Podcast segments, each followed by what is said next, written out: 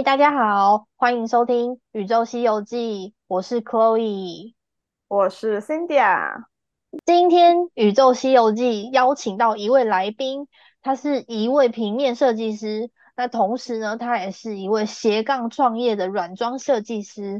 我们《宇宙西游记》的 logo 就是请他帮忙设计的，让我们欢迎海丽。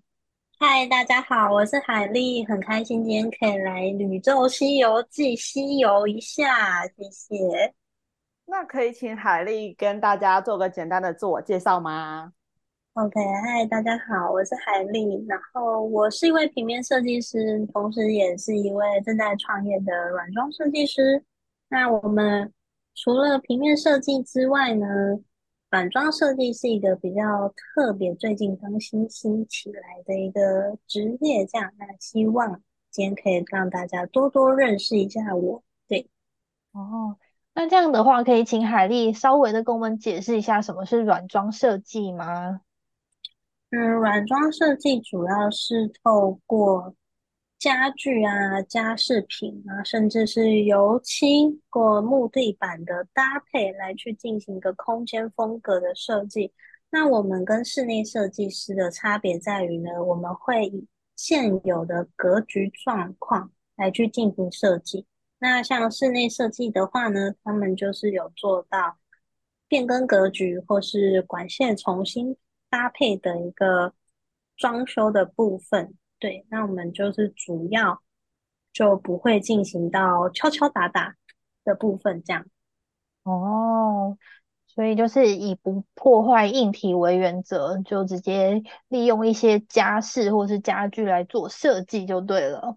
嗯，那其实想跟大家说一下，说呃，一刚开始我们在成立宇宙西游记的时候，有想过我们的 logo 要自己画还是请人设计。然后我跟 Cindy 啊也真的有自己来画画看，然后后来发现说，这还是交给专业的来。对，然后我们也询问了几位设计师，但是因为我们跟海丽之前在别的场合就认识了，因为他跟我们有认识，所以在沟通上比较顺畅，比较没有问题，而且他也比较知道我们创立 Podcast 频道的理念。所以最后我们就是决定把 logo 交给海丽来帮我们设计。那当然，一开始就是在前期的过程当中，我们有讨论过很多次，然后也修改了很多次 logo 的设计图。那呃，我们那时候一开始的时候，先把我们的名字定在《宇宙西游记》，然后再请海丽帮忙设计。那这边想问一下海丽，说当你一开始听到《宇宙西游记》？这个名字的时候，它带给你什么样的感觉呢？那你为什么会愿意帮我们设计这样的 logo 呢？当时会听到《宇宙西游记》这个名字的时候呢，我的脑中已经就会有就已经有些想法了。那再加上 Cindy 啊这边有先稍微的跟我介绍一下《宇宙西游记》的故事背景。那我就决定从《宇宙西游记》中的西游为思考的出发点。那就像我们每个人呢，都像在探索自己的内心宇宙。那宇宙中呢，有不同的行星，那这些行星的颜色啊、形状啊，甚至是它的大小都是不一样的。那就很符合我们每个人在每不同的阶段当中。都在一直探索我们想要的那颗行星，然后来去选定那颗行星，来去做一个旅游。那所以我就画了一个女性，然后她漂浮在宇宙中，那她的前方呢就有这样子大大小小、颜色跟造型不同的行星，那就象征着每个阶段有不同的方向。那我们都要找寻到自己最适合的那一颗行星来去做旅游。那会选择用这样粉紫色的色系呢，是因为我觉得《宇宙西游记》呢给我的感觉，还有两位主持人给我的感觉，都是希望可以传达出温柔坦率的力量，所以我就选定了用粉紫色来作为整体的主色系。那最后再搭上是一个手写感的标准字体，就是希望可以更贴近人心这样子的感觉。所以我觉得整个设计呢，这样子的路线是很符合这个 podcast 想要传递给大家的一个感觉。嗯，哦，因为其实我一刚开始看到粉紫色的底图的时候，我有跟 Cindy 来讲说，哎，宇宙怎么是粉紫色的？有点奇怪。然后就有跟 Cindy 讨论说，能不能请海丽帮我们改成蓝色的试试看。然后那个时候，其实海丽有跟我们解释说，为什么是想要选用粉紫色，就是他想要，他觉得我们的 Pockets 是想要传达给别人温柔跟知性的感觉。然后如果用蓝色的话，它真的就只是变成一般大众认知上的宇宙。然后确实啊，海丽也真的又改成一个版本是蓝色的版本。然后我们看了以后。我就被海丽说服了，嗯，就觉得说，嗯，还是改回原本的粉紫色比较好。对，粉紫色它确实一开始看到它的时候，虽然说它是有一点疑惑，但是它确实带给人们一种很温暖、很亲近的一个感觉。那这边的话呢，还想问问海丽，呃，你本身是设计相关科系毕业的吗？是从小就对设计画画有兴趣吗？嗯，我确实从小就对画画很有兴趣。大概在我幼稚园的时候，我的家人就发现我就是因为我在幼稚园，我不太喜欢说话，那我就是把我说的话呢，是用绘图的方式来去表达的。那当时我的家人就发现我这样的天赋之后，就把我送到了儿童美术班，然后来去开始学习画画。那就是从那个时候开始就接触了。像绘画，然后到手工艺品，就是到编织这样子，都是偏美感，然后有设计跟美术成分在的相关领域。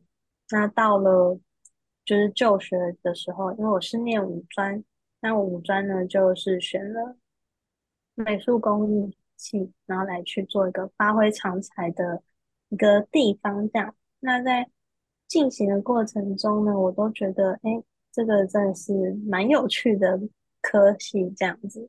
那再加上，因为是科系的关系，所以也会比较常会接触到像设计展啊、艺术展或是美术展相关领域的展览。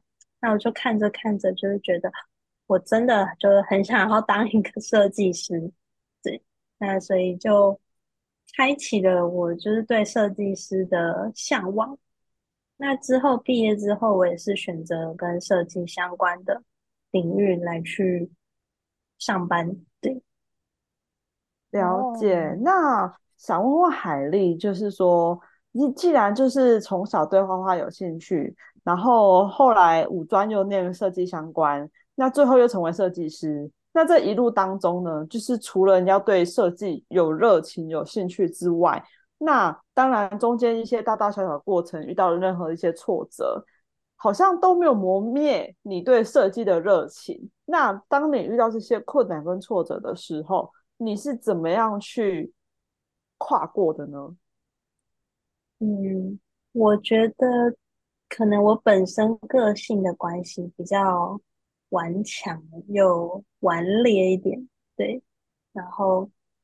当我觉得别人不看好我的时候，我就觉得那我就是勤练习，我就是一直练习我不会的。那像我在念书的时候吧，我的设计能力呢其实是低于班上的同学们的水准的，就是我在就真的水准不是很好，像配色啊什么的，好像也都比不过别人。那我当时其实是有点自卑，就我觉得哦。大家都设计好强啊，大家每个人都好厉害啊，这样，那我就觉得，那我就持续的勤奋的来练习，就先从最基本的颜色的调配啊，然后到认识他的深浅，然后甚至到开始练习我的绘画技巧，那上网去找可能相关的影片来去看哦，软体的。操作可以怎么样更精进啊？这样子，那就是透过这样子每天不断的练习，然后因为身边都是一些神人级的同学们了，我就觉得那我怎么可以输给人家呢？就是我虽然输在起跑点，但至少过程中我要努力追赶人家吧，所以我就一直努力，一直努力，然后一直练习，一直练习。对，那就是到到大概后后来就会让大家开始发现，哎，我其实也不差，大家慢慢的也就认可我这样子。对，哦，哇，这一路的心路历程真的是很不容易耶。那其实还蛮想问海丽，就是说，那当你遇到这些，例如说前面讲到的是很多关于比较方面，那如果说现在是那种，因为我知道好像之前有听说过很多设计师，可能他们会有那种交稿 deadline 的期限，会有压力，甚至是会有灵感枯竭的时候，那。或者是说，好像也听说，就是走设计这条路就很容易爆肝啊，什么身体不好。那你怎么看待这些问题的呢？嗯，这些问题确实是真的的问题，没错。对，就是真的是会日以继夜爆肝，有包括赶稿的压力啊、时间这些，它确实是一个很根本的问题。就是当我们决定要走设计啊、美术啊这一块的时候，都会碰到的。然后我们都笑称说：“啊，我们以后生的小孩啊，还是有亲朋好友想要念设计，我们都要劝退他，这样，因为这一条真的是很难走的路，就真的也会身对不归路，就真的会也可能身体体力上面也会比较不好。对，那。”我觉得就是要调试吧。那如果是真的很喜欢的事情，那绝对不会因为说会有这些问题的发生，然后来去让自己劝退，一定会找到一个可以 balance 掉的平衡点。就可能把把时间啊规划好，比方说礼拜三要交稿，那我是不是就至少我心中有个底？礼拜三交稿，那我可能就是提前开始做准备。那灵感枯竭的时候，我就先让自己放松，去看一部可以让大脑放松的影片，之后再去嗯上网看一些可以提供给自己灵感的图片，或是逛逛展览，来去让自己的灵感能量补足，这样子。了解。那这边想问一下海丽，说你本身已经是平面设计师，那当时候是什么样的契机让你开始接触软装设计的？然后又是什么样的契机让你接触了软装设计以后，就决定要从软装设计开始来着手创业？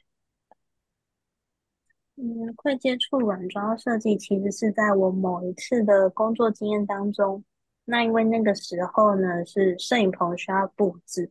那我的工作职责呢，就是必须要把一个空荡荡的摄影棚变成打扮成是有符合我们拍摄风格主题的一个场景，这样。那我就从过程中哎买一些家具啊，然后一些装饰品，那我就觉得天啊，这个过程真的是太好玩了，我好喜欢哦。对，那再加上后面又刚好帮有帮当时的老板就是开了一间店，那从选色啊，然后到里面的布置搭配也都是我们那个时候在负责的项目，然后我就整个都太喜欢了。那再加上后面又看到一个 YT 的一个 DIY 的影片，我就觉得这个行业真的是太有趣，根根本就是我想要做的事情，我就觉得很好玩，所以我就找了相关的课程来去做上课。那。上完课之后才发现，哎，原来在南部啊比较少这样子的职缺，那也可以说是几乎没有。那但是我又不想要就是进到可能室内设计，因为我觉得室内设计可能不会是我特别想要去做的。那我就觉得，既然都没有的话，那是不是干脆自己来，自己自己。试试试看，然后看看在在这样子的状况下，这样的工作内容上面是不是可行的，所以我就开启我的创业之路，就一直到了今天。嗯，那想要问一下，说就是，呃，你在创业的这个路上，就是家人朋友都是支持你的吗？然后有没有遇到什么反对的声音，或是有没有遇到什么挫折，让你有曾经想要放弃创业？因为一般人如果有个本业的话，其实很多人就会觉得安逸，然后即使有想要创业的想法，也是只敢想不敢做。所以我觉得海丽其实等于说是呃已经有跨出舒适圈，然后去发展另外一个职涯的可能性。嗯，我会想要开始创业，是因为就像我刚刚提到的，在在南部就几乎没有这样的职缺，所以才会促使我想要试试看。当然，在试之前，我有去请教过很多前辈啊，然后包括是家人朋友们。那像我的家人呢，还有周遭的亲戚们，其实也都是创业起家的。那所以，我身边最相近、最近的就有一些创业家们，所以我就有先去请教他们，是可以怎么经营呢，然后可能会遇到什么一些状况呢？那在了解最坏的状况之后，我就觉得，嗯，既然我还有一份本业是可以支持我去做我想要做的事情的话，那为什么不要试试看呢？因为做同样一个行业别，或是一直待在现有的职涯上面的话，它终究是会让你有可能觉得心很累，会想放弃嘛。那就何不给自己一个新的机会去试试看？然后加上我自己个性比较不服输，然后又觉得这些。成功的创业家们，他们可以做到的话，那我是不是也可以试试看？当然，十之八九，十个创业，十个失败。如果一创业就成功，那就不叫创业。那我就觉得，那我就要试试看啊，看我可以做到什么样的程度嘛。那如果假设真的最后没有做起来，那也可以成为我在。职职涯上面的一个亮点跟一个特色，然后我可以从我失败创业中的经验再沿用到职场上面，那也会更了解说，哎，我的老板他为什么会这么想之类的。那我就觉得这样何不是一个好的开始？对，所以我就决定，那我还是要做。那有遇到过什么困难吗？主要就是在。拓展这个路上面可能比较困难一点，因为算是比较新兴的产业，那可能接受度还没有那么高，所以这个算是比较困难的地方。但我相信，嗯，没有什么困难是解决不了的，只要用心去做的话，一定有办法可以去达成你想要的那个。样子跟阶段，对，了解。那这边的话呢，还想问海丽说，你创业是自己创业吗？还是你其实是有创业伙伴跟你一起做的呢？嗯，我有一个合伙人，他叫 Yuri。那我们是国中同学。那在毕业之后，双方毕业之后，在各自的领域上面也都有。过一些工作上面的合作，嗯，那是合作之后，有一天我们就在讨论，嗯，是不是要创业啊？这个这个话题这样。那当时其实也是纯讨论，然后就不了了之。那到某一次，我们可能就讨论，哎，对居家选物啊，或者是居家空间布置这个，好像蛮感兴趣的。那就是讨论发现，诶，有这样的一个共识，那我就说，那要不要试试看好了？因为我也就是有去上了相关的课程，这样对。那我们就就开始合伙，然后就一直到现在。哇，那这样的话，你们呃，他你怎么会知道，就是他就是适合你的那个人呢？就是你们中间有没有遇过什么样的磨合期？磨合期好像目前没有，嗯，对，那我觉得，嗯，如果要成为适合的合作伙伴的话，价值观相符很重要之外，其实个性跟他的技能互补也是一个重点。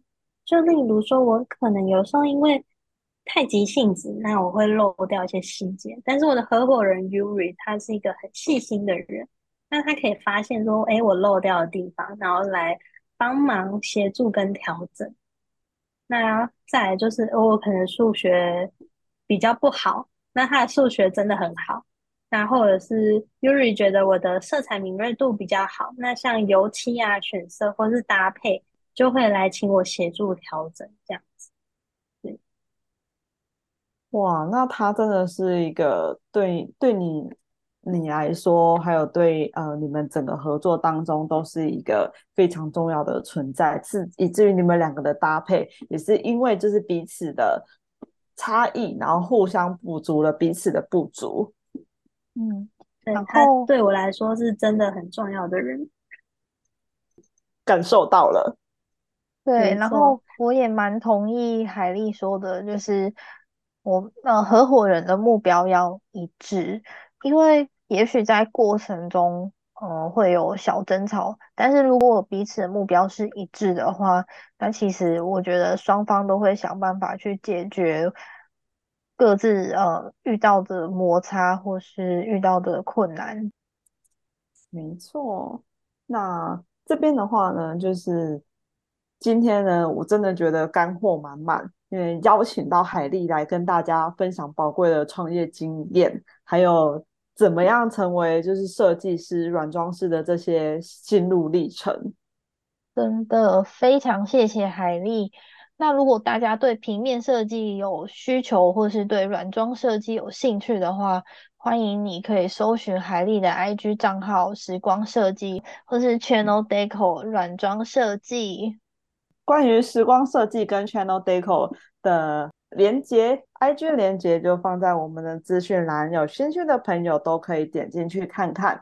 然后有任何关于平面设计或者是软装设计的问题，有兴趣的话，也都欢迎直接私讯海丽哦。欢迎私讯。对，当然最后还是要帮我们自己的节目做一下宣传哈。如果说听众朋友有想听什么样的主题，或是想要听什么样的人物访谈的话，也欢迎你到宇宙西游记的 IG 去私讯我们。那今天呢，非常感谢，就是海丽愿意来到我们的节目分享，然后希望呢，大家听到海丽这些的心路历程，不管你现在正在迷茫的人，或者是你是对设计有兴趣的人，都可以给予你们一些方向，让你们能够更清楚、更了解，呃，下一步该怎么走，会是比较适合自己的。那很感谢大家的收听。那也很再次感谢海丽来到我们的节目分享，谢谢你们的收听，祝你们拥有美好的一谢天，谢拜拜拜。拜。大家，拜拜。